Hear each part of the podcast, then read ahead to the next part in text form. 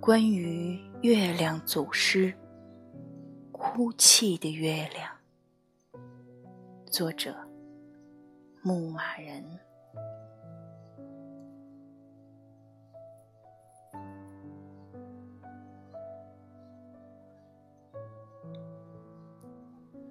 哭泣的月亮，为何悲伤？又为何欲言又止？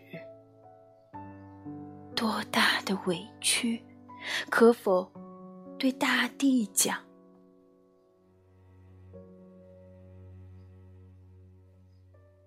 曾经的山水，已浸湿灵魂的呼唤；曾经的美丽，已沦为污浊的事情；曾经的灵动。一开始，蒙羞的无奈，我多想伸出温暖的手臂，擦去你的泪痕，或让我化为精灵，去啄荡世间的丑陋。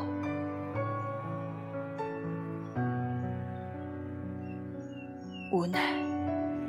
我此刻的心也在流泪，我此刻的念想也早已是遍体鳞伤。